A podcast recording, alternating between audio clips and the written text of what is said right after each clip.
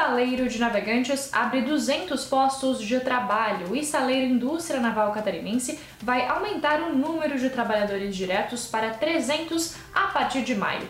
A demanda aumentou por conta das obras de reforma nos três ferryboats que fazem a travessia entre os municípios paranaenses de Guaratuba e Caiobá. Os interessados podem enviar os currículos por e-mail.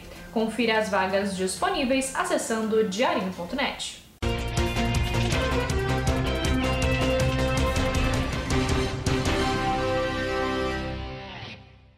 caminhoneiro roubado no Paraná é encontrado desacordado. A PRF resgatou um caminhoneiro com os pés e as mãos amarrados dentro da cabine do caminhão na BR-116, no Paraná, na manhã de quarta-feira. O motorista estava inconsciente, mas com vida e foi levado ao hospital.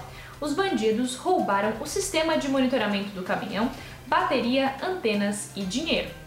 Assassinos são presos depois de matar corretor de imóveis. Três acusados de assassinato foram presos no momento em que enterravam o corpo do corretor de imóveis autônomo José Neri da Silva, o conhecido Buiú, em Balneário Camboriú na tarde dessa quinta-feira. A polícia militar chegou ao local após uma denúncia e encontrou os homens com uma pá e uma enxada.